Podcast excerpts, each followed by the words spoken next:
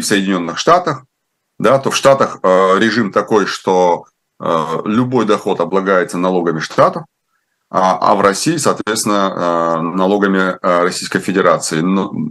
И здесь действует соглашение, согласно которому полученный доход в России, это значит облагается российским налогом и не облагается американским. А, и, ну, в общем, и наоборот. И То есть это нас... соглашение об исключении двойного налогообложения. Да, и вот да. они предлагают, эти два ведомства, что в отношении недружественных стран такие соглашения не действуют. Действительно, да, так и есть. И они предлагают это как ответную меру на санкции. При этом а, понятно, что страдать будут обычные люди, которые зарабатывают деньги. А, и самое интересное, что у нас таких а, соглашений с 84 странами, среди которых есть и, и Штаты, и Великобритания, и Канада, и Япония, и и Европа, там, Германия, Австралия, Черногория, Швейцария, везде. У нас То есть, здесь такие... выражение «на зло маме отморожу уши» не работает, поскольку здесь предлагается на зло маме чужие уши отморозить. Уши ну, предпринимателей, уши, да, так сказать, владельцев собственности и прочее, прочее. Да, вот такой вот предлагается издать указ. Э, что-то мне подсказывает, что, скорее всего, Владимир Владимирович прислушается к этим советам. Ну, потому что недружественные страны – это все-таки вражеские государства, и э, неважно, что будут страдать предприниматели, главное, что вот э, с ними разорвать отношения. Э, сегодня, я не знаю, Алексей, слышали вы или нет, э, в отношении Евгения э, Конечно. Ройзмана, Конечно. Да, там, э, в общем, возбудили производство о пропаганде, как там было, э, экстремистской, ну, запрещенной символики. В этой связи я просто хочу э, буквально несколько слов сказать относительно вообще механизма привлечения к ответственности. Я только хочу отметить, что Евгений Ройзман заявил, что он не признает не только своей вины, но даже самого факта события преступления, потому что это было размещено, там то, что инкриминируется, было размещено в некой группе ВКонтакте, э, в которой он никаким образом не участвует. Эта группа бог весь кем создана, э, бог весь кем ведется, бог весь кто там в ней состоит. Сам Ройзман утверждает, что он ВКонтакте за свою жизнь ни разу не был внутри вот этой социальной сети. А, Алексей, я вам скажу, а, если наши доблестные органы захотели бы понять, что это не он, э, не задерживая его и не от него самого, то это легко было бы сделать одним э, росчерком пера, направив запрос в этот же самый контакт, который с удовольствием сливает э, данные всех пользователей по малейшему запросу. Обоснован, не обоснован, законный, незаконный, без разницы. Прислали запрос, все, значит, они предоставляют такие данные. И если бы какой-нибудь, не знаю, лейтенант захотел бы, соответственно, эту историю всю а, вы Проверить. Сидите, да, Ройзман сидит или нет. Плюс вы знаете, что он там сидит под определенной мерой пресечения, где ему запрещено использовать интернет, и, соответственно, он не может использовать этот самый интернет, чтобы заходить в какие-то группы. Тем не менее, а, вот это все демонстративно сделано на зло, а, и э, это опять же из той категории, что сейчас Ройзман должен доказывать, что он не верблюд. Да? Угу. А теперь возвращаясь к непосредственно статье о пропаганде символики запрещенной, есть такая статья в э, Кодексе об административных правонарушениях, это 20.3, а, пропаганда публичного э, пропаганда либо публичное демонстрирование нацистской атрибутики, вот заметьте, интересно, нацистской атрибутики, атрибутики или символики экстремистских организаций, либо символику и атрибутику э, запрещенных федеральными законами а, организаций. Да, то есть не организации, а символик, запрещенных федеральным законом символик. То есть, смотрите, а, а, получается, что запрет на пропаганду нацистской символики, атрибутики, туда же добавляется атрибутика экстремистских организаций, атрибутика запрещенных там, да, символов, а Теперь возвращаясь к вопросу экстремистских организаций. А экстремистские организации у нас практически там штопают просто решение о том, а, штампуют, точнее, решение о том, какие организации признавать экстремистскими, а какими там не признавать. У нас суды просто их конвейером выпускают mm-hmm. эти решения. Соответственно, суд своим решением, признавая организацию экстремистской, он автоматически приравнивает ее к нацистской по большому uh-huh. счету. Uh-huh. символику этой организации он приравнивает к нацистской символике. Uh-huh. И наказывается это одной и той же статьей. Если же лицо привлекается к административной ответственности повторно за это же совершение, то уже это уже другая, это уже уголовная статья, 282 прим. 4, э, неоднократная пропаганда, либо публичное демонстрирование нацистской атрибутики, атрибутики экстремистских организаций и так далее, и так далее. И здесь максимальное наказание до 4 лет лишения свободы. То есть вот такая конструкция, которая, по сути, например, э, взять какую-нибудь, э, ну, даже те же свидетели Егова, те же, там, не знаю, ФБК, которая признана экстремистской организацией. Вот, пожалуйста, их символы и символы нацистской э, Германии, они приравнены с точки зрения закона запрета их пропаганды или распространения. Они приравнены, и наказание одно и то же, абсолютно. А, это, это показывает, э, опять же, на мой взгляд, это показывает абсурдность принятых законов, потому что ну, никак нельзя сравнить ни с моральной, ни с человеческой точки зрения, ни с точки зрения того, что совершали эти организации да, с нацистскими организациями или символиками. Ну, на это вам цинично скажут, но это же просто ответственность как бы совпадает, а на самом деле мы знак равенства таким образом не ставим. Хотя Понятно. всем как все раз понятно, в одной статье, да. когда все упаковано, тогда, конечно, это знак равенства однозначно. Дальше. Сегодня а, там э, Нарусова, э, наша э, единственный, мне кажется, сенатор, который что-то говорит против, она там высказалась против закона, который предусматривает лишение свободы до 15 лет за дискредитацию фейков.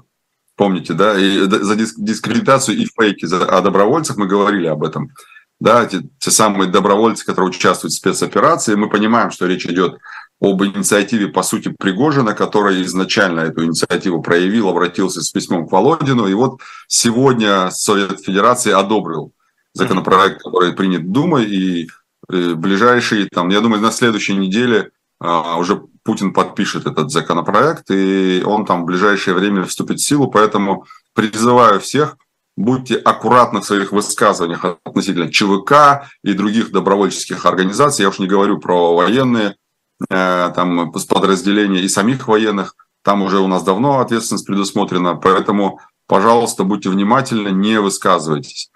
А, и, кстати говоря, сегодня вот был взрыв э, в ФСБ, здании ФСБ в Ростове. Да. И там тоже я хочу призвать вас всех пожалуйста, не высказывайтесь, не публикуйте э, какие-то одобрительно, даже нейтральные какие-то комментарии, потому что мы знаем, даже по примеру э, того же Крымского моста. Я когда этот Крымский мост взорвали, я э, сразу в телеграм-канале написал у себя, ребята, не надо, не говорите ничего, ни хорошо, ни плохо, вообще лучше ничего, потому что сегодня не то, как вы высказались, важно, а важно то, как это будут оценивать. А оценивать будут так, как так, как надо, как говорится. Поэтому э, я не, не в том смысле, что я там против высказываний там, своего мнения. Я просто э, хочу вас оградить от лишних проблем, которые могут случиться, а они, ну, вот то, что мы сказали или не сказали, обрадовались или не обрадовались, это ни о чем не говорит, да, это ничего не меняет. А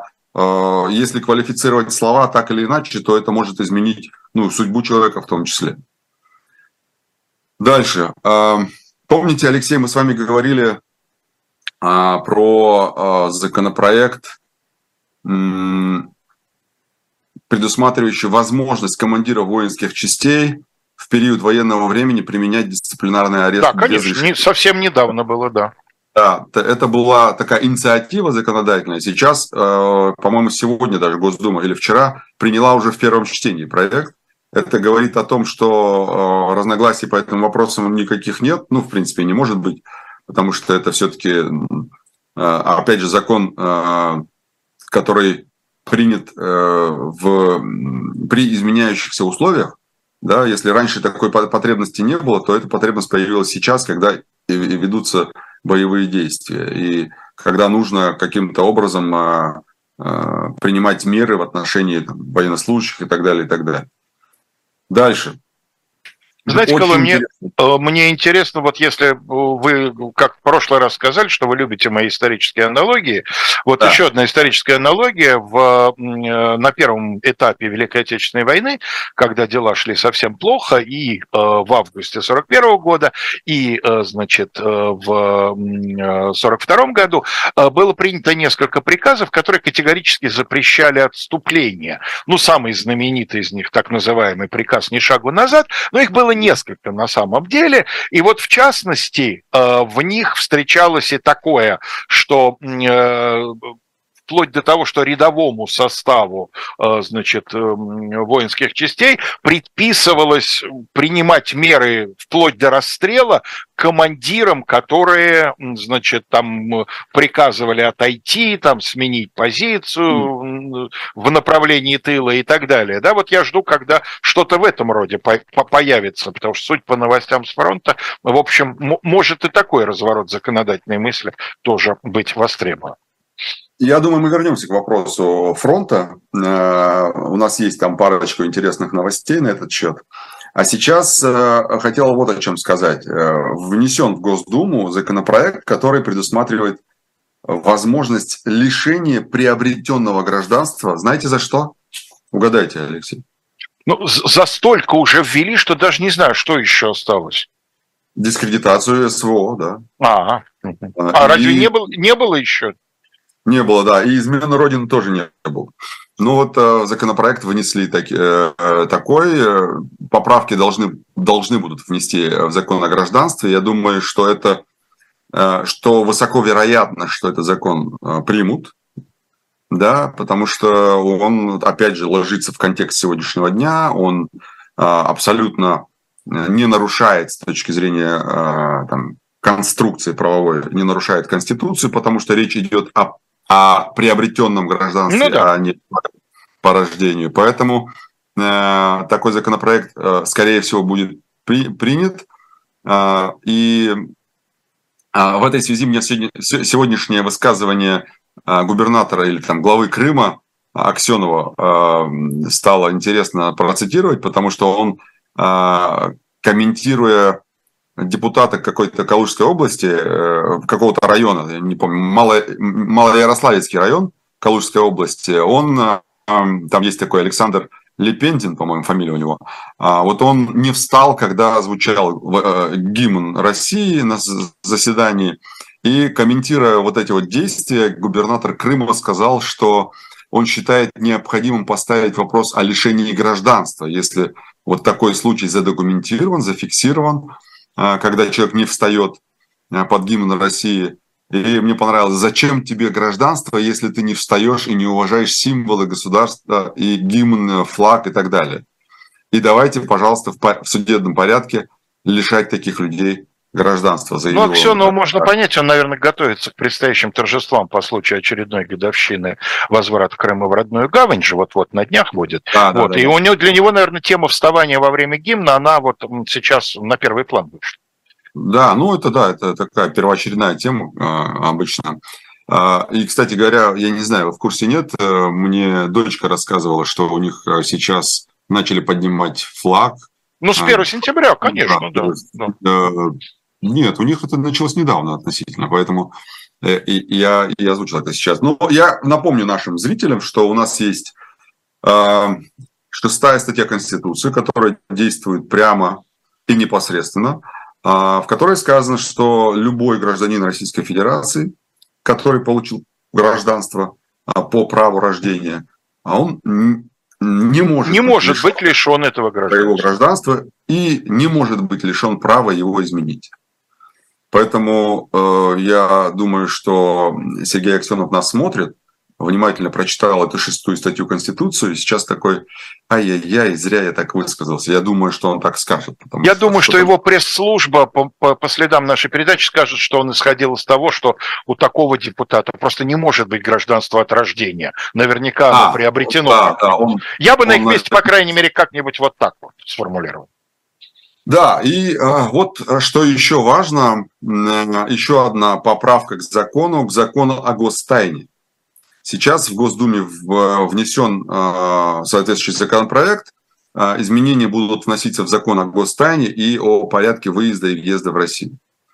А, о чем, это, о чем эти изменения? Эти изменения предлагают а, разрешить допущенным к гостайне, уже допущенным к гостайне, выезжать временно из России, например, в том числе и при необходимости экстренного лечения. Потому что сейчас у многих, точнее у всех э, нет такой возможности, и они лечатся здесь, в России. Это, кстати говоря, хороший Э, маркер того, о том, э, хороший маркер э, того, в каком состоянии наше, находится наше здравоохранение. Потому что чаще всего обладающие гостайны лица – это либо представители силовиков, да, силового блока, либо вы, высокопоставленные чиновники, я имею в виду. То там. есть это люди, имеющие ведомственные учреждения медицинские, да, да санатории там и, и вообще, скажем так, к их здоровью относятся как к делу государственному. Да, да, да. И э, этот же законопроект предусматривает запрет в доступе к гостайне если, и там есть несколько условий. Первое, если у, у этого лица или у близких родственников, отец, мать, брат, сын, жена, дети и так далее, имеются счета и вклады в иностранных банках, а если у лица имеется недвижимость за рубежом, естественно, речь идет в первую очередь о недружественных странах, а, и если лицо владеет или использует какие-то финансовые инструменты, э, естественно, не российские, имеется в виду ценные бумаги и так далее, и так далее. Но это не все, а, что касается поправок к этому закону. Я не мог бы, наверное, обойти историю, если, ну, историю, касающуюся а, адвокатов, потому что сейчас, среди прочего, этим же законопроектом депутаты хотят запретить адвокатам с иностранным гражданством работать по делам, которые содержат гостайну. А если, например, я как российский гражданин, э, не имеющий никакого иностранного гражданства, получил допуск гостайне в силу своей работы как адвокат, то э, законопроект предлагает мне ограничить выезд за рубеж, потому что я обладатель гостайны. Это интересно, потому что а, это фактически ограничивает мое право на передвижение. Да? И угу. Да, адвокаты, как и раньше, получают допуск к гостайне в особом порядке. Там есть определенная процедура. Но теперь э, э, как раз вот адвокатам иностран, с иностранным гражданством и адвокатам, признанными иноагентами, э, им не разрешат работать с гостайной. А, о чем это говорит? Это говорит о том, что, например, если подозреваемый, обвиняемый или подсудимый сказал, я хочу, чтобы моим адвокатом был вот этот Иванов Иван Иванович, а у Иванова Ивана Ивановича будет либо иностранное гражданство, второе, да, либо у него а, будет статус иноагента, как у некоторых адвокатов, слава богу, пока не многих, а, то этих адвокатов э, ему, точнее, эти адвокаты не смогут реализовать свою, а, свою обязанность, и, э, соответственно, сам подзащитный не сможет реализовать свое право на защиту с этими адвокатами. При этом я напомню, что есть позиция Конституционного суда, а, которая говорит а, о праве обвиняемых на выбор адвоката по своему усмотрению. Угу. Там четко прописано, даже при, э, при контексте гостайны, там четко прописано, что сохранность гостайны обеспечивается только подпиской о ее неразглашении. То есть адвокат дает подписку о неразглашении перед вступлением в дело. Никаких иных ограничений в позиции Конституционного суда нет. А здесь же ограничение с момента, как ты дал сохранность, подписку о, о, о неразглашении, ты автоматически входишь в режим, когда ты, а, не выездной, либо, б, ты не можешь вступить в дело, если у тебя есть другое гражданство или ты имеешь статус иноагента. Ну, это же тоже опять привет из советского прошлого. Э, хорошо известно, что даже в сравнительно э, вегетарианские 60-е, 70-е годы в так называемых диссидентских делах могли участвовать только ограниченный, весьма ограниченный круг адвокатов, которые имели так называемый допуск при этом, mm-hmm. конечно, в законодательстве ничего похожего не было, да, но все прекрасно знали, есть допуск, нет допуска. И это все прекрасно описано, например, в мемуарах Дины Каминской, записки адвоката. Да, вот и... это вот, вот оно практически и будет. Вот я сейчас как раз к этому и подвожу, э, скажу еще об одном ограничении. Если, например, адвокат, который вступает в дело, э, у него есть какая-то недвижка или счета за границей, он должен сам уведомить следствие об этом и сказать, что у меня, ребята, извините, у меня есть основания для того, чтобы меня не допускать в это дело, поскольку я имею счет за границей, у меня там недвижка, у меня там э, финансовые инструменты и так далее. Это еще одно основание. И к чему я это все рассказываю? К тому, что по сути своей мы приходим к тому, что будут так называемые аккредитованные адвокаты для гостайны. И, условно говоря, э, подзащитному скажут, вот тебе список, выбирай себе какого ты хочешь из них потому что других, скорее всего, ты не получишь. Единственное, что останется у подзащитного и подсудимого обвиняемого, да, это спросить, а можно всех посмотреть? Да. Вот mm-hmm. все. Вот, а а потом, всех... к нему, потом к нему будут приходить в камеру и говорить, мужчин, продлевать будете? Да, совершенно верно. И вот именно для этого это делается. Это делается для того, чтобы людям было сложнее получить какую-то квалифицированную юридическую помощь именно в делах, связанных с госбезопасностью. А сейчас их уч, куча просто этих дел. Это измена, госизмена, я имею в виду, это э, куча дел, в общем. А куда-то не туда деньги отправил, все, госизмена.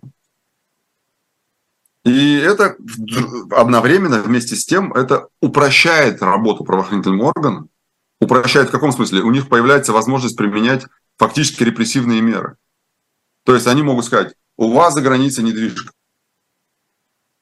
ты говоришь, а где моя недвижка? В какой стране? Ну, вот у вас вот в этой стране недвижка, у нас по оперативным данным мы установили, что у вас недвижка. Вы же у меня нет. Не-не-не, идите принесите выписку нам, что у вас нет, а тогда мы вас допустим. Интересно, откуда выписку принести? Не знаю. Ну, это я просто сейчас примерно сценарий вам рассказываю, как это может выглядеть. А, смотрите, э, в текущей обстановке все больше дел будут засекречивать. А засекречивать дела или не засекречивать остается на, исключительно на усмотрение следствия. Там прокурор где-то там распишется и все. А это создает серьезные, серьезные барьеры и ограничения для работы адвоката, особенно если эти поправки будут приняты. Фактически может случиться так, что человек не сможет нанять себе конкретного адвоката. Да? То есть он хочет вот работать с Алексеем Кузнецовым, он скажет, нет, извини, пожалуйста, Кузнецова есть счет за рубежом, пока он нам из этого банка какого-нибудь там не выписку не предоставит, что у него нет счета, мы его не допустим. Но это фактически нивелировать.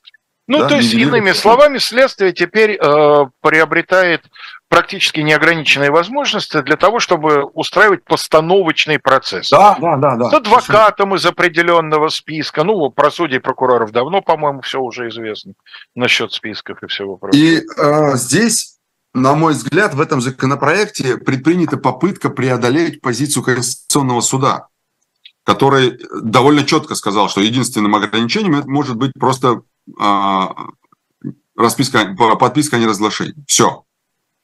Больше другого ограничения быть не может. Я думаю, что для устранения этой коллизии нужно еще раз как следует спросить Конституционный суд. Да, То ли ну, они имели в виду. Спросить. Естественно, спросят, да, естественно, Конституционный суд уточнит свою позицию, я уверен в этом, потому что... Разъяснит ее, разъяснит да. ее, согласно закону, он же должен разъяснять свои позиции. А, вот он ее разъяснит. Э, у нас середина час, дорогие друзья, поэтому пришло время напомнить вам о нашем кормильце shop.diletant.media. Мы уже не первый раз рекламируем замечательную совершенно книгу Бориса Акунина, к которой прилагается открытка от автора «Люди Древней Руси». Это часть часть его мегапроекта «История российского государства», та часть, которая является билетристической. Ну, а кроме того, хочу обратить ваше внимание на...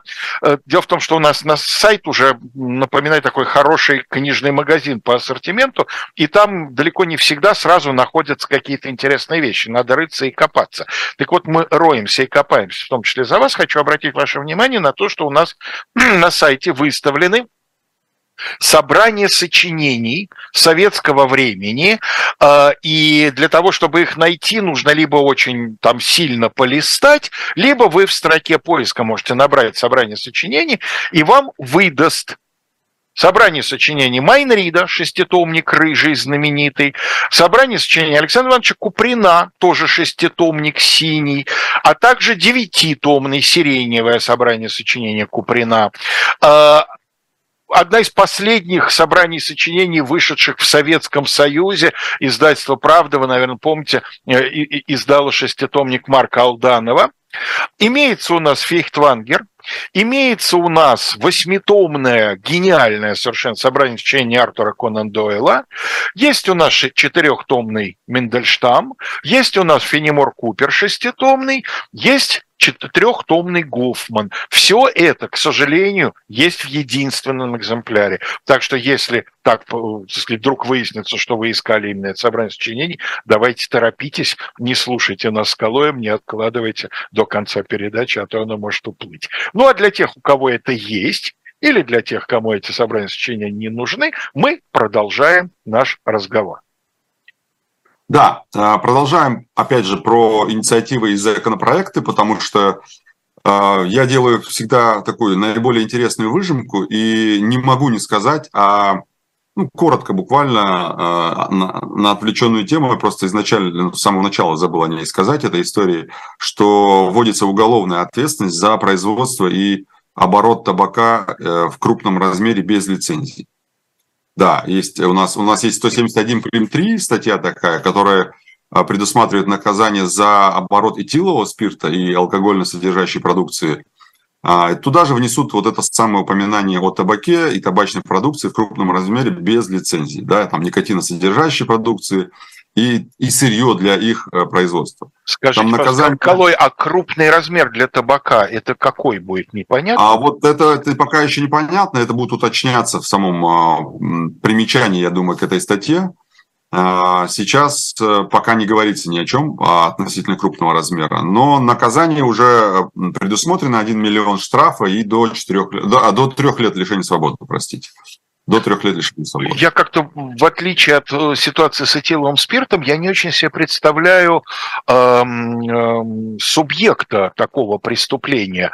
То есть это что люди, которые в каких-то, ну, относительно благоприятных с климатической точки зрения районах у себя на участке будут выращивать в больших количествах Нет, нет, табак? нет, речь же, речь же не только об этом, речь же о контрафактном, наверное... А, то есть это против тех, кто да. ввозит контрабанду, да, и, да, да. сказать... Ну, не, не контрабанду, а именно именно производит здесь. Можно табак завести, например, mm. а сигареты производить здесь. Э, это же не только о сигаретах, это может быть и о, кальяне, например, там тоже табак. То есть и делать это мимо акциза, да, получается? Да, да, да, совершенно верно. Ага, вот. Совершенно верно, да. Ну и э, то, о чем э, вчера и сегодня говорит, мне кажется, весь интернет, и не только, это про вообще военную службу, про повестки, про э, Э, изменение возраста призыва на военную да. службу и так далее, и так далее. Вот начнем с него как раз. Э, действительно, в Думу внесен законопроект, который предполагает изменение э, сроков призыва с 18-27 да, лет до 21-30. То есть возраст повышается. Опять же, я думаю, не, не стоит лишний раз говорить о том, что это все в контексте происходящих событий. А, переходить на новый срок призыва предлагается с января следующего года, то есть с 2024 года. При этом интересно, что поправка о верхней планке в 30 лет, да, она вступает в силу сразу, а нижняя планка 21 год. Она По годику будет прибавляться, да? Да, то есть 26 года. То есть фактически со следующего года с 18 до 30 лет будут призывать всех.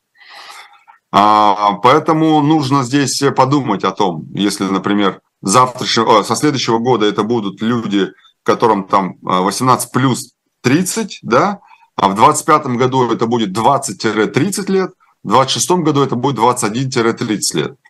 А, поэтому здесь нужно подумать, э, все, кто в этом, скажем так, возрастном диапазоне.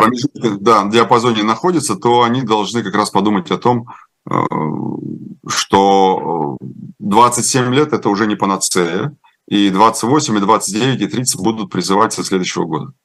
А вместе с тем нужно сказать, конечно, что те, кто достиг 18 лет, они после 1 января а, могут тоже служить, если они захотят. Да, то есть э, им не то чтобы там запрещено, как сейчас, например, если тебе не исполнилось 18, то ты не можешь пойти.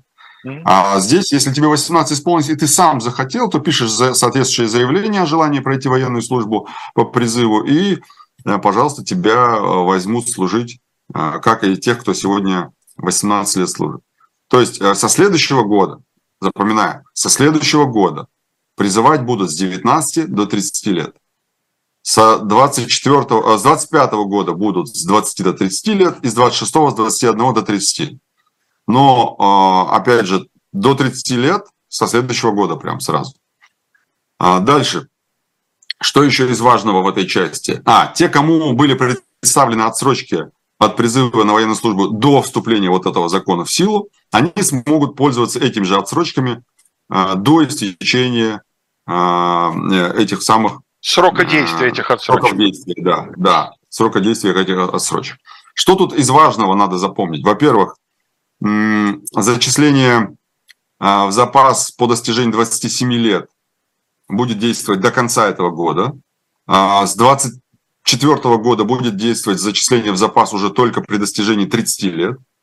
Во-вторых, если гражданин уже пребывает или зачислен в запас, в том числе и по достижении 27 лет, его не призовут на военную службу. То есть он уже все, он уже по старой версии зачислен в запас. Далее, если гражданин достиг возраста 30 лет до начала или во время призывной кампании, то он тоже подлежит зачислению в запас на, и на военную службу не призывается. Кроме того, а, представленные отсрочки от призыва на военную службу, они продолжают действовать до момента их окончания. Это касается тех, кто учится а, в вузах, аспирантов и так далее. А дальше. Сроки начала призывной кампании, они не меняются. Вот у нас есть весенние с 1 апреля, а, по-моему, по 15 июля, да, и а, осенние это с 1 октября по 31 декабря. Вот они не меняются, это все действует так. Но, опять же, это еще пока законопроект, он находится на рассмотрении.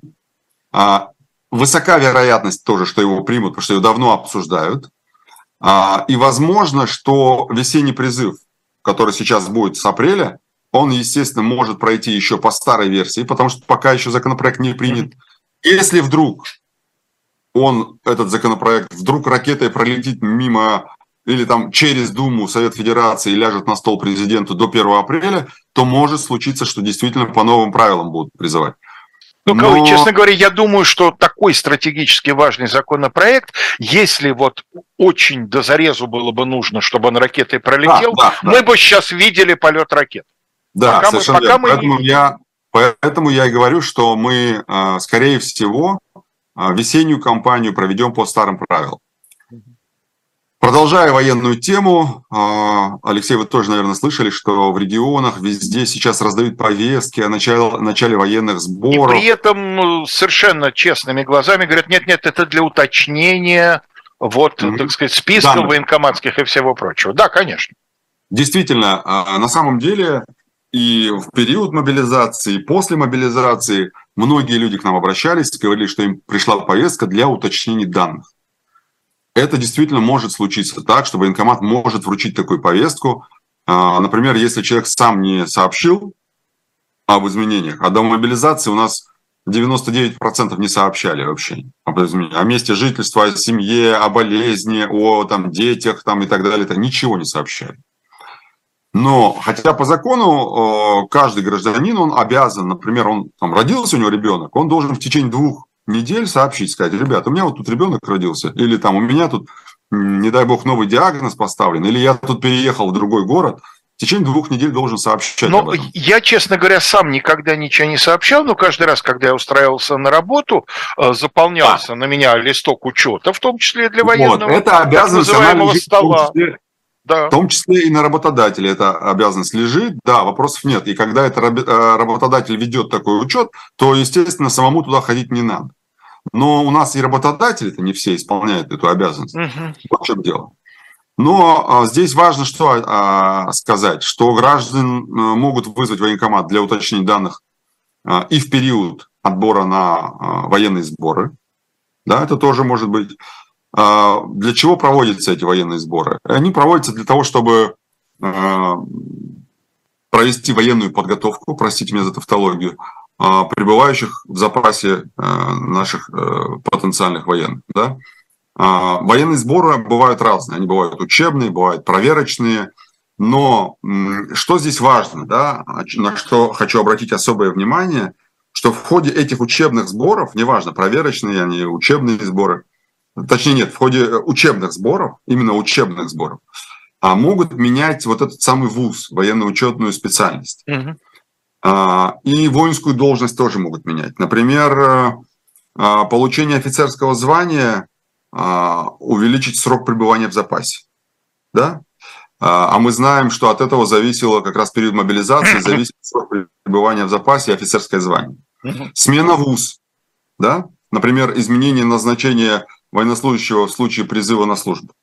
Да? А он там э, имеет, например, три девятки ВУЗ, это когда ограниченно пригоден к армии, но не имеет военной подготовки то пройдя э, учебные сборы, он уже станет стрелком. Это вуз сотый. Да? Соответственно, представим себе на секундочку, просто смоделируй. Вот сейчас прошли учебные сборы. Большинство людей, у которых было три девятки, то есть э, не имеющие военной подготовки, получили вуз а, сотый, да, то есть стрелок. И представим себе ситуацию, что вдруг э, там каким-то образом там, частичную мобилизацию объявили, то вот эти вот стрелки, у которых поменялось, что ограниченно годен на стрелков, и там, значит, годен, да, они сразу поедут без, без разговоров на мобилизацию. Дальше. А, как известно из закона, если неизвестно, я с удовольствием сообщу, что э, военные сборы, они проводятся только на основании указа президента. А, такой указ, по крайней мере, в открытых э, доступах его нет.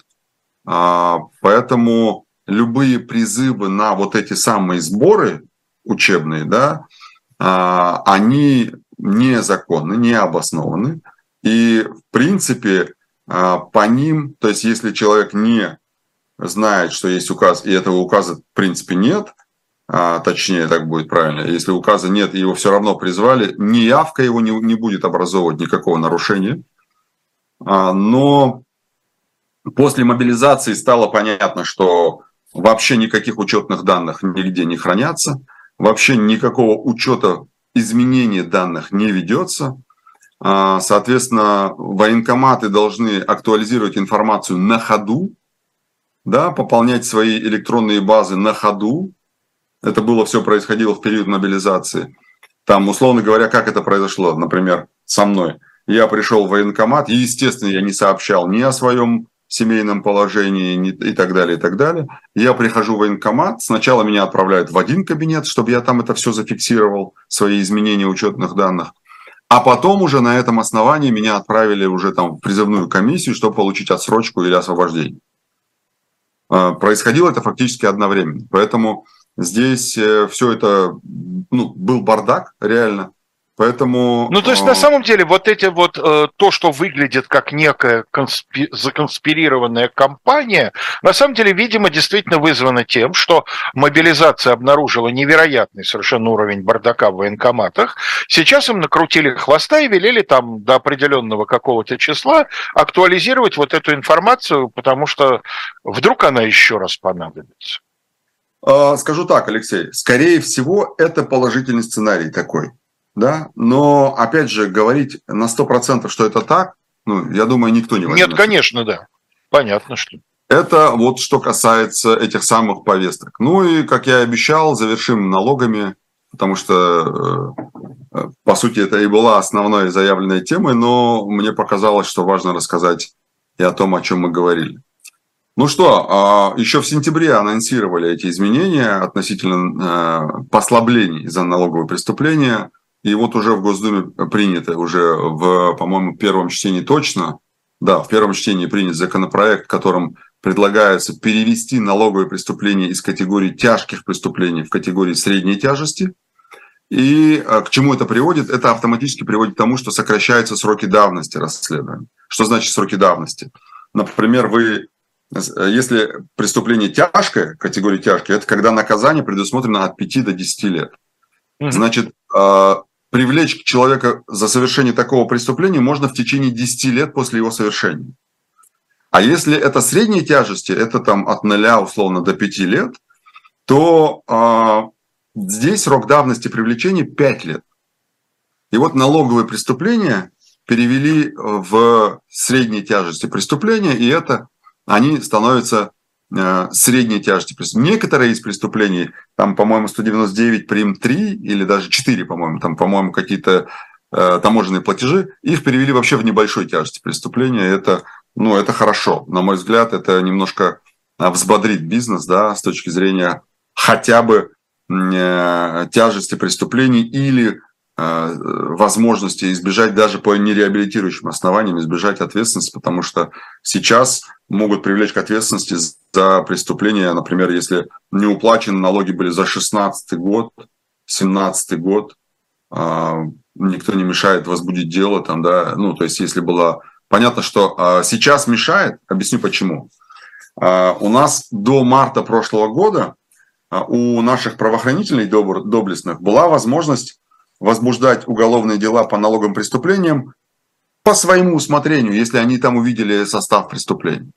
Угу. Сейчас, после марта, у нас э, налоговые преступления могут возбуждаться только по материалам самой налоговой. В прошлый э, раз мы об этом говорили с да, вами, да, да, что требуется. И, и вот здесь получается, что если в течение, а, а, а кстати говоря, а налоговая проверка, она проводится за последние три года. Угу.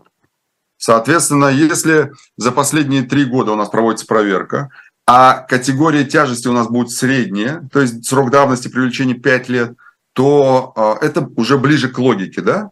То есть, когда у нас налоговая проверка за три года, а, а срок давности привлечения к уголовной ответственности у нас 5 лет, а не 10, как было, да? Соответственно, ограничили еще следствие в том, чтобы возбуждать дела самостоятельно, то это уже к какой-то более или менее понятной логике приводит. Далее.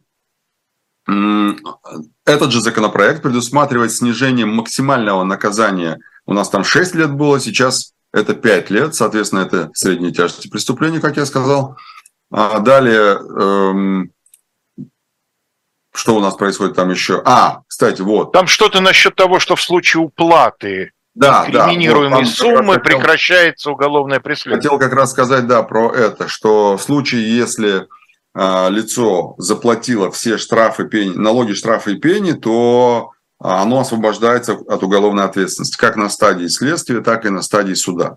То есть оно, а, это лицо может вообще прекратить уголовное дело, да, а, и, соответственно... Купить себе свободу. Фактически, да. И это, кстати говоря, сейчас вводится по многим, например, по неуплате алиментов. Тоже фактически, если возбудили дело по неуплате алиментов, это 157 статья Уголовного кодекса, когда ты неоднократно не платил алименты, то есть там опять же срабатывает административная преюдиция, то, соответственно, ты попадаешь под э, зону действия Уголовного кодекса, но если в ходе либо предварительного следствия, либо суда лицо примирилось и заплатило все алименты, а может даже не примирилось, да, просто уплатило все алименты, которые доначислены исполнительным производством, то Соответственно, это лицо получает освобождение по нереабилитирующим также основаниям. А, поэтому здесь э, по некоторым статьям это уже действительно так и проходит. Сейчас есть пока еще не законопроект, но инициативы такие, что по предпринимательским статьям по всем проводить подобного рода а, возможность э, возмещения ущерба и прекращения дела – да, и это, в принципе, на мой взгляд, справедливое, а, справедливое а, будет решение, изменение, если оно будет принято. Поэтому а, в данном случае про налоги тоже можно так сказать. И э, хочу особенно поговорить отдельно, коротко, про такую интересную статью, как сокрытие денежных средств, которые должны быть уплачены, за счет которых должны быть произведено взыскание налогов, это очень интересная статья, потому что а, вопрос стоит о том, а что а, является этим самым сокрытием, и когда это сокрытие можно считать наступившим. Да? Но это больше юридические тонкости, но тем не менее очень э, интересная статья, потому что Вот у нас был недавно случай, когда завод, ему заблокировали счета за неуплату требований, которые выставляла налоговая, а у этого завода был еще торговый дом. И торговый дом фактически а, принимал на себя деньги за завод и отправлял деньги тоже за завод, контрагентам завода.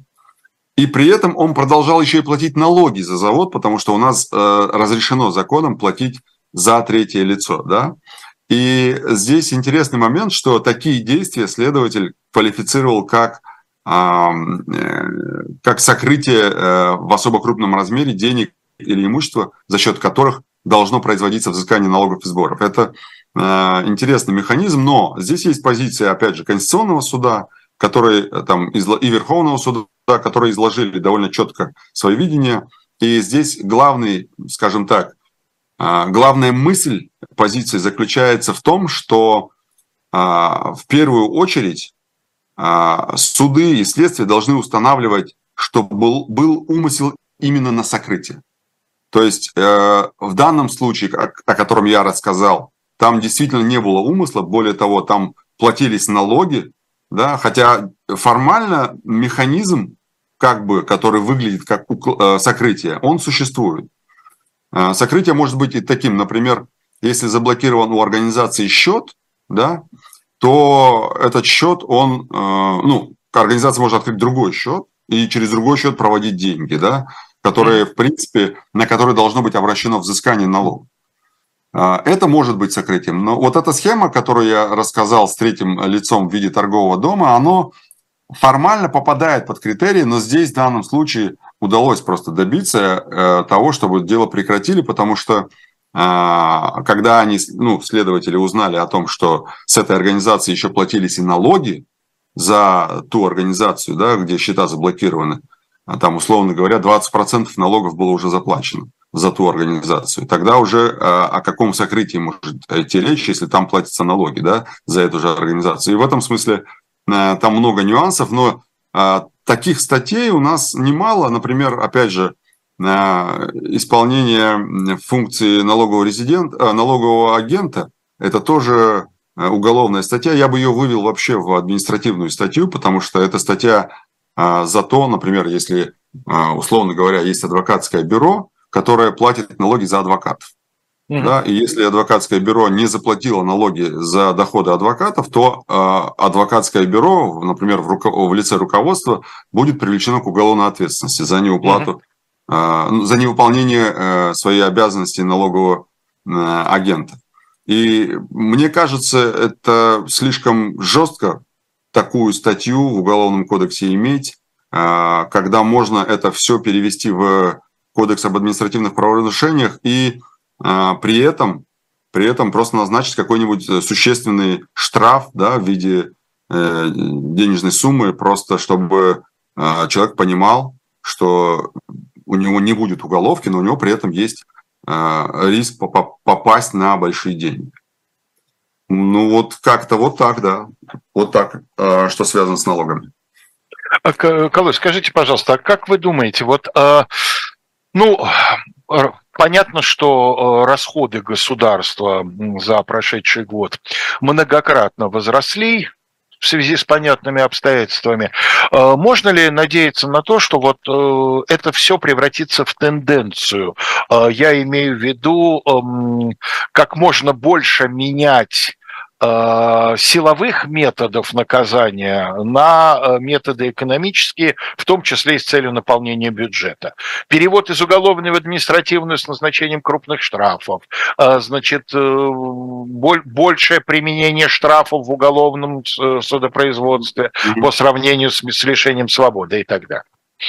А, ну, я думаю, что вот если примут те изменения, о которых мы говорим, которые сейчас приняты уже в первом чтении, то этого будет вполне достаточно для того, чтобы, э, скажем, э, смягчить наказание за налоговое преступление. А, мы уже знаем, что за налоговое преступление никого э, сажать в тюрьму не могут. А, из практики мы также, наверное, знаем, что очень редко встречается такое преступление группой лиц по предварительному сговору. А, потому что там все-таки подпись стоит одного лица, а не группы лиц, а, чаще всего, да, в декларации. А, плюс нужно понимать механизм расследования таких дел. очень странно происходит, когда, например, налоговая вынесла акт, да, там недоимки 100 миллионов, например. Компания, естественно, не может заплатить, налоговая направляет материал в Следственный комитет, Следственный комитет возбуждает уголовное дело по 199 статье УК и назначает экспертизу. То есть угу. следствие не отталкивается от того, что насчитала налоговая, а назначает экспертизу чаще всего в каком-нибудь ИП, к сожалению. А, и этот ИПшник, он как бы лучше считает, чем целый отдел налогового органа, и выносит э, заключение о том, что э, ущерб причинен вот такой-то. Иногда это бывает больше, чем в акте налогового органа, иногда это бывает меньше, чем в акте налогового органа, но тем не менее бывает. И дальше уже дело уходит в суд, суд выносит соответствующий приговор, чаще всего, понятное дело, он всегда обвинительный, а, и дальше вот э, и, и так далее, и так далее. То есть э, сейчас нельзя сказать, что за налоговое преступление у нас прям какая-то жесть. Нет, но вот эти изменения, они прям будут, э, скажем, хорошим дополнением к текущей ситуации. Ну, но, как, но угу. при этом важно сказать, что решения судов, связанные с налогами, сильно изменились. Вот с 2014 года мы наблюдаем тенденцию, что ну, уже можно говорить даже о 95% решений судов в пользу налоговых органов. Если раньше до 2014 года э, налоговые органы выигрывали а там 35-40, ну, до 50% дел. Сейчас они выигрывают 95, если не больше. Потому что задача государственной важности. Совершенно верно. Да, ну что же, э, уважаемые наши зрители и слушатели, в ближайшее время мы передаем микрофон на канале «Живой гвоздь» Арине Бродиной, она после 17 в программе «Слуха эхо». Дальше мы с Сергеем Бунтманом приглашаем вас в 18.05 на YouTube-канал «Дилетант». Там в программе «Не так» у нас дело... Э 150 с лишним летней давности о том, как э, группу сибирских интеллигентов обвинили в стремлении отделить Сибирь от Российской империи, да, так называемое дело сибирских сепаратистов. Вот. Мне кажется, что это очень интересный контекст интересен, и люди там интересные, и э, ход дела был э, тоже достаточно любопытный. Ну, а дальше, э, после 19 на «Живом гвозде» Владислав Иноземцев в программе э, «Особое мнение» с ним беседует Василий Полонский, и завершать день э, в четверг будут, как обычно, э, пастуховские чтения, значит, в традиционном составе участников пастухов Венедиктов, которого российские власти считают иностранным агентом. А с вами была программа «Были о правах». Калой Хильгов, Алексей Кузнецов. Всего вам